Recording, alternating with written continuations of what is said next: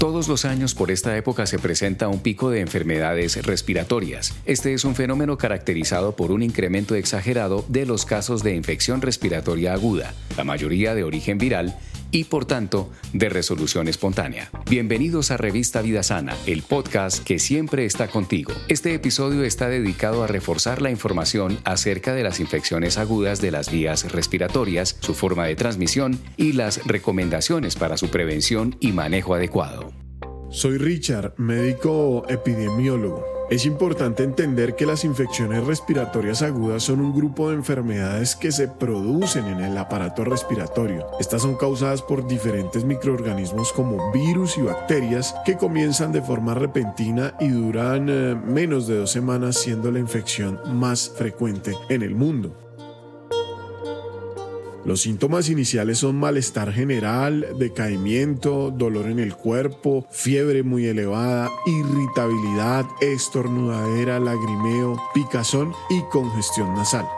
Aunque las infecciones respiratorias agudas pueden presentarse en cualquier época del año, en la temporada de lluvias ocurre un aumento exagerado del número de casos. A esto se le conoce como pico respiratorio y puede comportarse como una verdadera epidemia por su facilidad de transmisión a través del aire o entre una persona y otra. Cualquier persona es susceptible de padecer una infección respiratoria aguda. No obstante, hay mayor vulnerabilidad en los menores de 5 años, sobre todo si no están vacunados, si no han recibido lactancia materna y si presentaron bajo peso al nacer.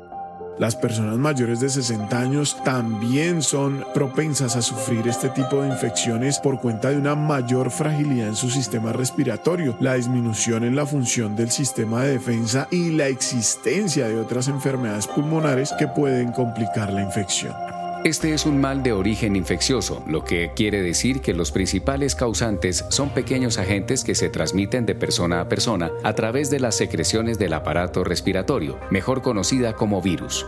El sincitial respiratorio, el adenovirus y el coronavirus también pueden dar origen a infecciones respiratorias de mayor a menor severidad. Como mencioné anteriormente, la infección respiratoria aguda se transmite por medio del contacto de microgotas de las secreciones respiratorias de una persona enferma, quien las dispersa al toser o al estornudar y por contaminación de las manos. El virus ingresa por las mucosas de la nariz, boca y ojos del receptor, lo que provoca pues un nuevo ciclo de infección en un nuevo paciente. Es importante que cualquier persona que presente síntomas de infección respiratoria evite el saludo de mano o de beso, que no se frote los ojos, ni mucho menos se toque la cara con las manos sin lavar. También es necesario que se cubra la boca con la parte interna del codo al estornudar y que use tapabocas. Si está dentro de sus posibilidades, es pertinente que permanezca dentro de su casa y evite salir a sitios de concentración masiva mantener el aseo y la circulación del aire en la casa y evitar la exposición a humo, esas cosas contribuirán a su pronta recuperación. Aunque no existe una cura para la infección, el cuerpo humano, a través de las defensas del sistema inmunológico, resuelve los síntomas en una o dos semanas, pero es importante sobrellevar las molestias en casa y seguir algunas recomendaciones aumentar el consumo de líquidos, mantener la nariz libre de secreciones mucoides, lavar las manos con frecuencia, sobre todo si se estuvo en contacto con otras personas, consumir alimentos ricos en vitamina C. Es muy importante que se evite el consumo de antibióticos y antigripales sin prescripción de algún médico. Solo es necesario consultar o asistir al médico si se presentan algunos de los siguientes síntomas. Decaimiento, somnolencia excesiva o dificultad para despertar, aumento de la velocidad de la respiración o retracciones de las costillas al respirar, aparición de silbidos o quejidos asociados a la respiración, amoratamiento de los labios o la lengua, fiebre elevada o de difícil control por más de dos días y convulsiones. Aunque las infecciones respiratorias agudas son una condición autolimitada en la mayor parte de los casos, en algunos pacientes pueden presentarse complicaciones que requieren tratamiento médico que pueden amenazar la vida, por lo que es importante aprender a reconocerlas y consultar oportunamente al servicio de salud.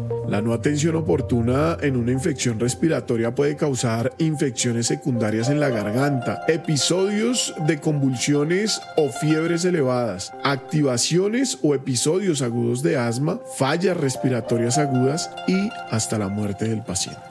El buen cuidado de una infección respiratoria ayudará a que éste pase en el menor tiempo posible. Si tienes dudas o inquietudes, puedes enviar tu consulta a revista.vidasana.colsubsidio.com. Gracias por acompañarnos en este capítulo de Revista Vida Sana. Este episodio estuvo basado en el artículo Vuelve la infección respiratoria aguda, que puede encontrar en nuestra página www.revistavidasana.fm.